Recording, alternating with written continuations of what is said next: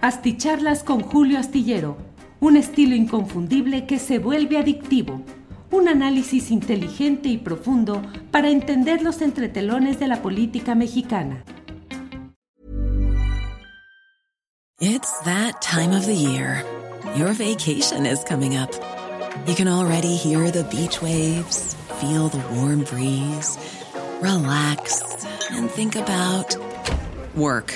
You really, really want it all to work out while you're away. Monday.com gives you and the team that peace of mind. When all work is on one platform and everyone's in sync, things just flow wherever you are. Tap the banner to go to Monday.com. Millions of people have lost weight with personalized plans from Noom, like Evan, who can't stand salads and still lost 50 pounds. Salads, generally, for most people, are the easy button, right? For me, that wasn't an option. I never really was a salad guy. That's just not who I am. But Noom worked for me. Get your personalized plan today at Noom.com. Real Noom user compensated to provide their story. In four weeks, the typical Noom user can expect to lose one to two pounds per week. Individual results may vary.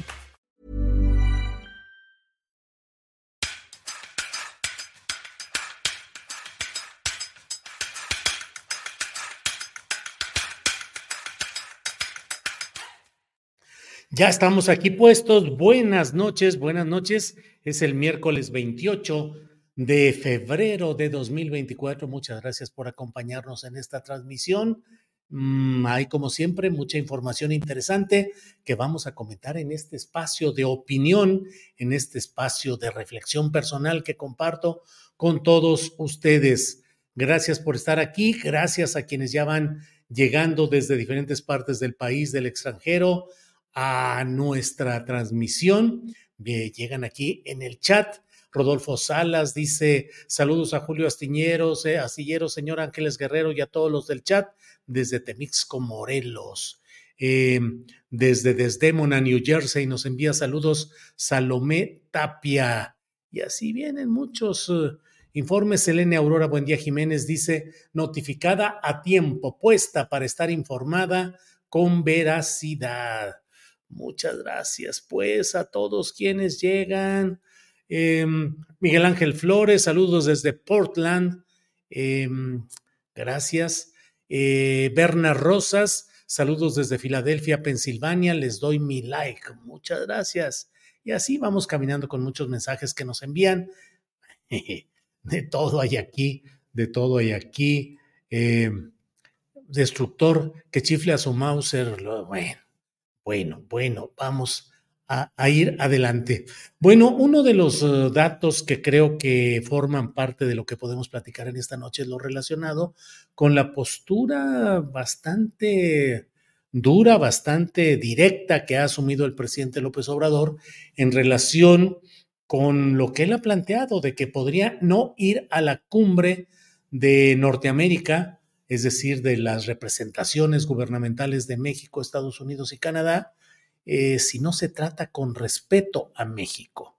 Mm, hay algunos elementos de ello, escribo en la columna astillero que se puede leer este jueves en la jornada, en la cual platico de que hay diferendos en, temas económicos, la cuestión del acero, que es como una guerra de aranceles que podrían desatar México y Estados Unidos por eh, en cuanto a, al acero, están algunas discusiones acerca del maíz transgénico y de otros temas que están sujetos a litigio y a discusión en los eh, eh, espacios diseñados en el propio Tribunal de Libre Comercio de América del Norte.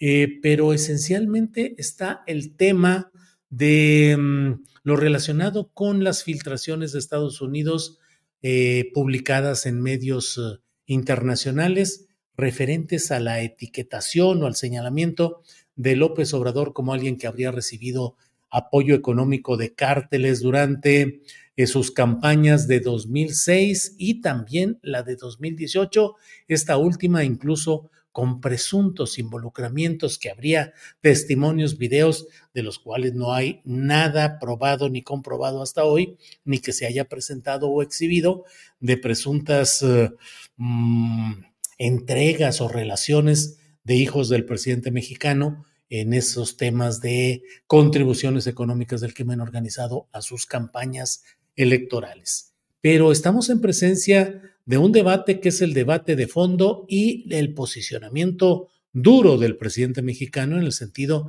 de no aceptar este tipo de filtraciones, de manejos que tienen toda la marca de lo que durante mucho tiempo se ha realizado en diferentes países para tratar de desestabilizar, de crear condiciones propicias para mm, los opositores que están bien avenidos con ciertos factores de poder de Estados Unidos.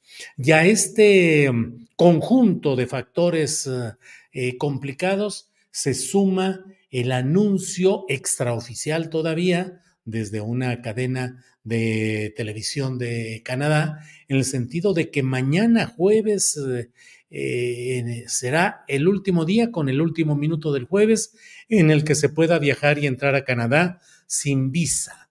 Es decir, según la información que se ha dado a conocer hasta ahora, habría la pretensión de establecer, de imponer requisitos visa a mexicanos que viajen a Canadá, debido a que ha habido una, pues un abuso en las solicitudes de refugio en Canadá, 23 mil o 25 mil a lo largo de todo el año pasado. Y debo decir que a mí me consta el hecho de que ha habido personas que arguyendo algún tipo de circunstancias presuntamente adversas a su ideario o a sus postulados políticos, sobre todo en redes sociales, pues han aplicado y han conseguido el entrar como refugiados a Canadá, en condiciones, digo al menos dos o tres casos que he conocido en los cuales uno dice, caray, pues así como que perseguido político y víctima de represión, no necesariamente, pero bueno, eh, la flexibilidad, la laxitud en Canadá hace que este tipo de solicitudes prosperen rápidamente y ahora ante esa presunción de abuso, Canadá está tratando de cerrar las puertas a ello. Pero además está también la circunstancia de que está, se está registrando eh, el hecho de que hay gente que viaja en avión a Canadá, entra sin visa, se instala en Canadá y luego cruza hacia Estados Unidos de manera irregular eh, con menos restricciones y menos problemas de los que hay cruzando de México hacia Estados Unidos. Entonces, pues hay todo esto. El presidente de México dijo hoy que no adelantemos las cosas, que él va a informarse, que no tenía noticia exacta de todo esto, pero que se informaría y que mañana, mañana jueves, habrá de dar a conocer lo que sepa sobre este tema.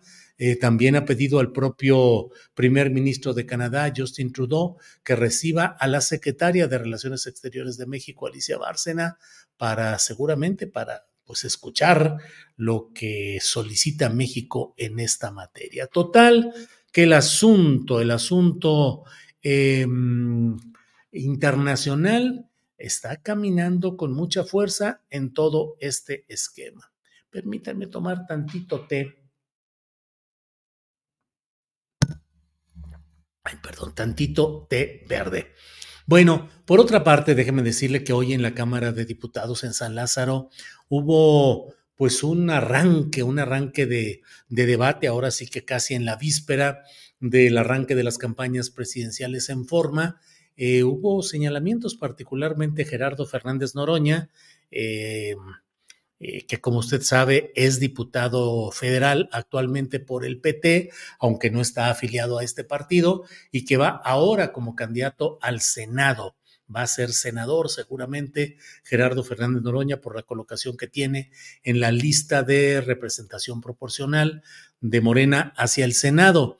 Y por otra parte, pues él es uno de los voceros y de los uh, debatientes a nombre de Claudia Sheinbaum y ahora pues ha intervenido para hablar acerca de lo que él considera que es eh, pues una conjura internacional en la que están concurriendo diversos factores de poder para tratar de generar condiciones adversas al proceso electoral que se está viviendo en México. Eso es lo que ha dicho hoy em, el propio eh, Gerardo Fernández Noroña, en circunstancias que eh, pues están eh, generando también la reacción de los políticos de oposición, eh, particularmente un panista que ha planteado el hecho de que mm, no hay no hay tales condiciones, ni tal complot, ni tal conjura internacional, y que por el contrario hay infantilismo en voceros de la 4T y que hacen el ridículo con este tipo de señalamientos. Lo cierto es que se está dando esa discusión en la cual hay demasiados factores. Aquí hemos abundado, creo que no es necesario reiterar lo que ya hemos dicho una y otra vez de esa concatenación de hechos y de factores, declaraciones, filtraciones que están buscando influir en lo que sucede en la próxima elección mexicana. Y por otra parte, le voy diciendo pues que eh, está todo listo ya para el arranque de las campañas presidenciales en forma, luego de la larga historia de corcholatas y de con encuestas y descartes y renuncias y pleitos internos y mil cosas. Eh, finalmente, eh, pues ya está todo definido la candidata de Morena, Claudia Sheinbaum, está metida en el trabajo político en la Ciudad de México, tratando de afinar detalles, de conciliar y reconciliar grupos, de que no se vayan a repetir escenas de división como las que se han dado en ocasiones anteriores, en esta misma precampaña o, o manejo como coordinación de defensa de la 4T que tuvo Claudia Sheinbaum. Recordemos el caso del estadio de Azul en la Ciudad de los Deportes en la Ciudad de México, donde pleitos internos, jaloneos hubo y Claudia Sheinbaum no salió al estadio a cumplir con lo que estaba agendado de un acto político debido a la poca gente que llegó ahí. Hay comentarios internos que hablan de la repetición de jaloneos y de choques internos, incluso de las eh, de los equipos centrales de trabajo de Claudia Sheinbaum y de Clara Brugada, versiones de que hay algunos eh, algunas discordias o distanciamientos en postulaciones, en candidaturas, en movilizaciones y bueno, pues iremos viendo lo que ahí haya. Por otra parte, Xochil Gálvez va y hoy Daniela Barragán en nuestra mesa de eh, periodismo que hubo hoy en nuestro programa de 1 a 3 de la tarde, pues la verdad es que Daniela Barragán apuntó algo muy interesante, que eh, Xochil Gálvez pretende ir a Fresnillo, va a ir a Fresnillo, Zacatecas, para subrayar ahí el predominio del crimen organizado y la colusión de los cárteles con los políticos mexicanos, pero la verdad es que en el Senado fue, estuvo a en una verdadera armonía, como luego dicen, que a partir un piñón o algo así, eh, con Ricardo Monreal, que es el jefe político de todo el grupo familiar que ha tenido y que mantiene el poder y el control en Zacatecas completo y en particular en Fresnillo, que ha sido como el lugar donde, eh, pues durante ya 20 años serán, no se mueve nada por ahí en cuestión de poder político si no se apellida Monreal. Entonces, pues ¿para qué fue tan lejos Xochitl o para qué va a ir tan lejos a Fresnillo, Zacatecas, cuando tuvo muy cerquita a Ricardo Monreal durante varios años en el Senado? Y no fue capaz de ofrecerle o de dispararle más que sonrisas, buenas atenciones y mucha concordia. Y el otro tema, ahí hay novedad. Creo que por primera vez Álvarez Maínez está generando una noticia y esa noticia es que en lugar de que vaya a Magdalena de Quino, Sonora, a inaugurar, a, arrancar ahí su campaña en la tierra donde nació, Luis Donaldo Colosio Murrieta, el candidato presidencial priista asesinado en Lomas Taurinas, eh, ya no será ahí, sino en Lagos de Moreno, Jalisco. Lagos de Moreno, Jalisco, que es otro punto complicado de crimen organizado y de colusión política. La verdad, complicado todo el ambiente en Lagos de Moreno y sus alrededores. Pues ahí va a ser el arranque de Maines y uno no deja de preguntarse si esto se debe a la descalificación que ha hecho Enrique Alfaro, quien hoy se aventó el tiro de decir que él es un político serio, que no es político fosfo, fosfo, ni nada por el estilo, que él no es eh, ni anda con arráncate eh, fulanito, en clara referencia pues a la campaña y a las francachelas y el cotorreo de los fosfo, fosfo neoleoneses que han sido los impulsores de la campaña de Álvarez Maínez. Pero antes de que me vaya con otro rollo, déjeme decir, mire, porque aquí me lo recuerda Rocío Torres que dice, Julio, aquí siguiéndote, Noroña siempre claridoso, siempre dice lo que quisiéramos decirle los mexicanos a los desvergonzados políticos. Y me permite usted, Rocío Torres, me da la oportunidad de poner el video de lo que dijo hoy precisamente Gerardo Fernández Noroña. Adelante. It's that time of the year. Your vacation is coming up. You can already hear the beach waves, feel the warm breeze, relax, and think about work. You really, really want it all to work out while you're away. Monday.com gives you and the team that peace of mind. When all work is on one platform and everyone's in sync, things just flow wherever you are.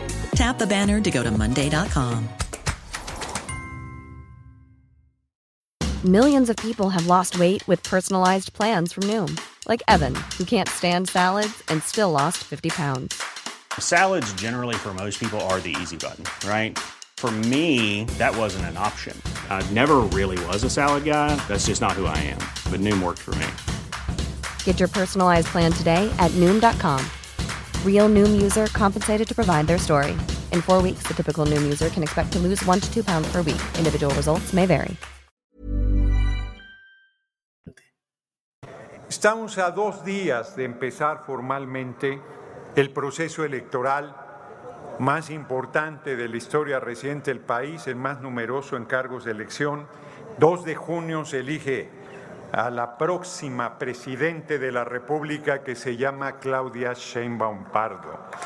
En dos días vamos a, al Zócalo a ir en búsqueda del respaldo, del refrendo de nuestro pueblo a nuestro movimiento. Y la derecha, desesperada, canalla, infame, articulado, se ha articulado una conjura internacional de las derechas para hacer de México la campaña electoral más sucia que se haya realizado, no en la historia del país, en la historia de la humanidad. Están vilmente queriendo atacar al compañero presidente López Obrador, larga vida al compañero presidente López Obrador, donde más fortaleza tiene en su honorabilidad. Le han metido millones de dólares documentados a una campaña en las redes de 200 millones de mensajes sin ningún sustento de narco presidente y luego en un triple salto mortal narco candidata.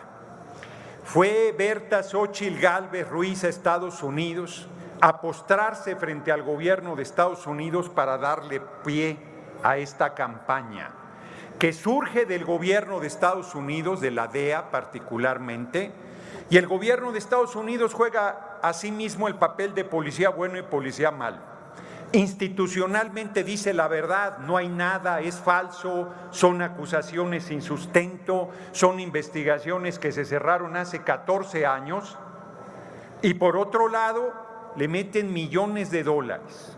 La mayor parte de los mensajes de esta campaña infame de narco presidente, narco candidata, se desarrolla desde España y desde Argentina. Milenio esta semana dio a conocer un estudio que acredita que como está en un deterioro fuerte la economía argentina, están al 3 por 1 y buena parte de los mensajes, 56% de los mensajes vienen de España y de Argentina.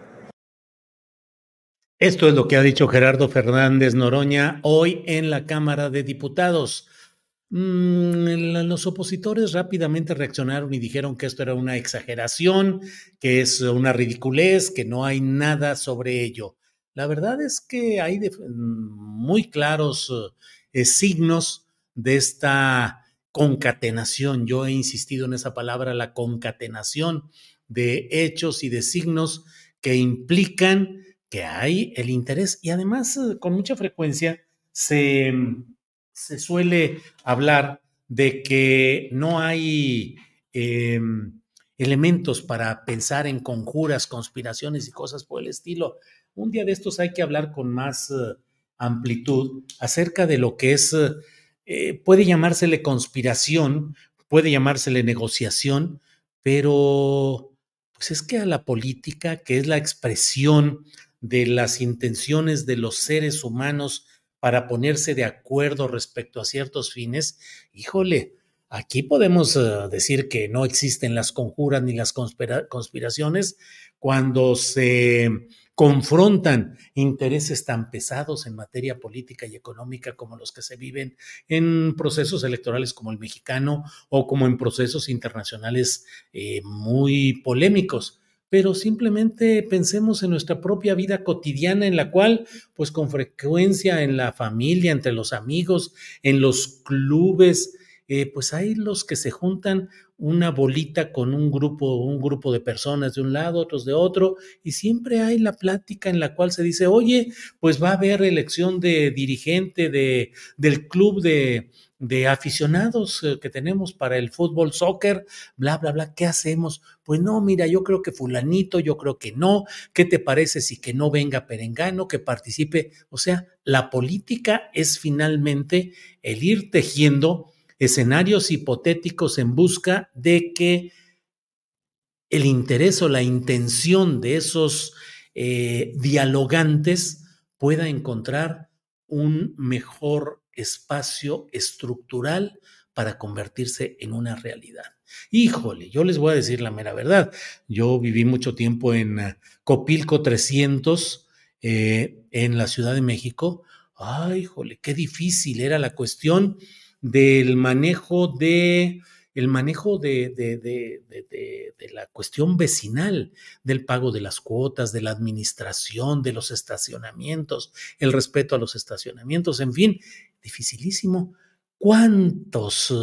Eh, podríamos tomar el ejemplo de las, eh, de las administraciones de condóminos o de residencias eh, para darnos cuenta de que siempre hay ahí la manera en la que unos hablan, unos murmullan, otros se ponen de acuerdo, unos se reúnen y finalmente van tejiendo esas redes de intereses. Bueno, pues eso se le puede llamar conspiración, conjura, negociación política o simplemente política, pero así son este tipo de cosas.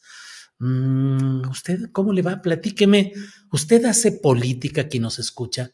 Mm, yo, yo suelo usar el ejemplo de decir, híjole, en una familia de ocho, de diez, por sí mismos, hijos y padres, o con primos, o con eh, ponerse de acuerdo para ver qué película, a qué hora, en qué cine, es un ejercicio verdaderamente de alta política, llegar al acuerdo final para decir, escogimos esta película que nos satisface a todos pero concedimos que no fuera en el cine más cercano, sino en otro que está más lejos, porque de ahí algunos de los aquí eh, presentes van a ir a hacer su, tienen que hacer luego de ahí un, un, un, salir en su vehículo hacia otro destino y tienen que estar de aquel lado. Realmente hay mucho que se da ahí y eso suele suceder. Bueno, pues eh, así están las cosas. Les invito a vernos. Eh, pues sí, claro, claro. Ay, es, que llegan muchos comentarios. Rogelio GC dice, Julio, el hecho de vivir en sociedad convierte al ser humano en un ente político. Pues sí, así es. Así es, ciertamente. Julio, buenas noches, dice mi mamá que ya peinas canas, y que te ves bien. Te manda saludos desde Oaxaca, dice Macua Méndez. Gracias, Macua Méndez, gran saludo. Igual a su mamá, con todo respeto y muchas gracias por el comentario. Y sí, ya peino canas, la verdad es que ya, ya vamos ahí en ese terreno. Juan Carlos Paredes Juárez, ¿qué opina de la defensa que hace Ciro Gómez Leiva sobre la financiación ilegal de Monex? En 2012 dice que no existen pruebas. La verdad no he, no he visto, no, he, no me he enterado de esa defensa que hace Ciro Gómez. Esa es la verdad. Capuleto, eh, me considero obradorista y en ocasiones no me gustan algunos comentarios que critican al presidente, sin embargo reconozco tu honestidad y congruencia. Eh, María Comodromos, desde Melbourne, Australia. Muy bien, muchas gracias. Y desde Tijuana, Baja California, Carlos Alfredo Vázquez Ramírez. Bueno, debo decirles que mmm, vamos a tener este próximo viernes de 8, como de 8 a 9 y media, vamos a tener un programa especial eh, para dar cuenta de lo que suceda con los arranques de las campañas presidenciales. Van a estar en el lugar de los hechos, en el Zócalo de la Ciudad de México, Alex Fernanda, Luis Salas, Isaac Rosales, para tenernos información y algunos reportes de lo que vaya sucediendo ahí. Y por otra parte, voy a estar con Marta Olivia López ese mismo viernes a partir de las 8 de la noche, reportando lo que haya sucedido, los reportes también de estos jóvenes periodistas, lo que haya sucedido en el arranque de campaña de Lagos de Moreno de Maines, eh, el arranque de campaña de Xochil Gálvez en Fresnillo, Zacatecas, tendremos información, análisis, entrevistas, así es que vamos a estar de las 8 a las nueve y media de la um, 8 a 9 y media más o menos de la noche de este viernes. Acompáñenos porque va a estar movidito, va a estar sabroso el asunto. Y mañana tenemos como siempre nuestra, nuestra mesa de seguridad. Van a estar Ricardo Ravelo, Víctor Ronquillo y Guadalupe Correa Cabrera. Tendremos además entrevistas y todo lo informante, todo lo que eh, sea interesante de estos días. Javier Vélez nos envía saludos desde Filadelfia. Muchas gracias. Ando con mi hijo viendo de un medio maratón que habrá por aquellos lados. A lo mejor nos echamos un brinco para ir a un medio maratón que hay en Brooklyn. Eh, eh, en, en, mayo, en mayo exactamente. Entonces, bueno, ahí iremos viendo. Está también, bueno, el maratón de la ciudad, el medio maratón de la Ciudad de México, que creo que es en julio. Fabiola Cabrera dice, las entrevistas de Claudia en Radio Fórmula estuvieron buenas, ella estuvo muy bien, nada que ver con Xochitl, suscribo Fabiola Cabrera y que ustedes habrán visto que cuando es necesario señalo lo que creo yo que debe criticarse, de la propia Claudia Sheinbaum, su comportamiento, algunos hechos, pero ahora me, la verdad es que la vimos muy bien. Desafortunadamente no pudimos tener la oportunidad de hacer una entrevista con ella. Nos dijeron que no podrá ser en esta ocasión, que probablemente más adelante, ya cuando esté el curso de la campaña. Bueno, pues así es. Eh, Josefina Vázquez Mota convoca al voto para no perder la Suprema Corte de Justicia, dice Alejandro Román López. Híjole, mm, digo, no lo he visto. Ojalá, si es cierto lo que está diciendo Alejandro Román, que no tengo por qué dudarlo, pero no lo he confirmado.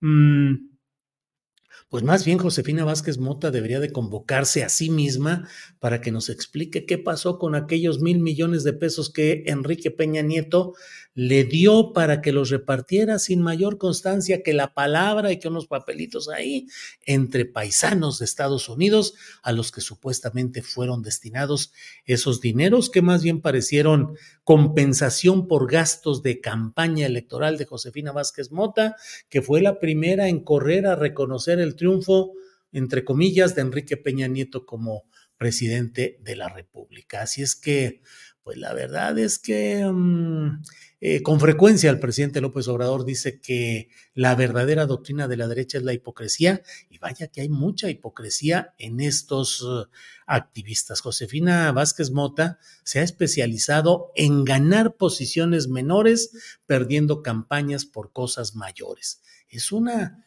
es todo un oficio político y lo practican varios. Usted lo puede ver, se postulan, quiero ser senador de la República, no cederé mi cargo, voy a pelear hasta el final, bla, bla, y para terminar negociando pues lo que se pueda, una diputación local, una regidoría, una diputación federal.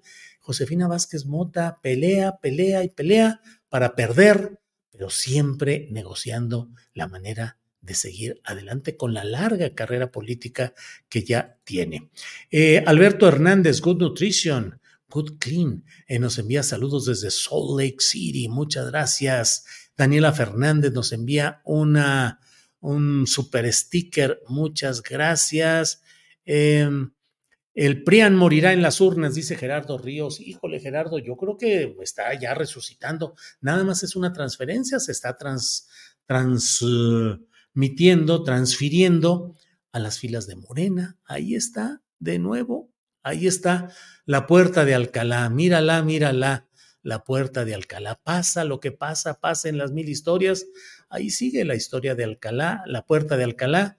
Eh, así sigue el PRI, que como bien se ha dicho, el PRI no se crea ni se destruye, solo se transforma. Bueno, vamos, vamos adelante, eh, vamos a seguir adelante y nos vemos, nos vemos mañana de una a tres de la tarde. Por hoy, gracias, nos vemos pronto. Hasta luego.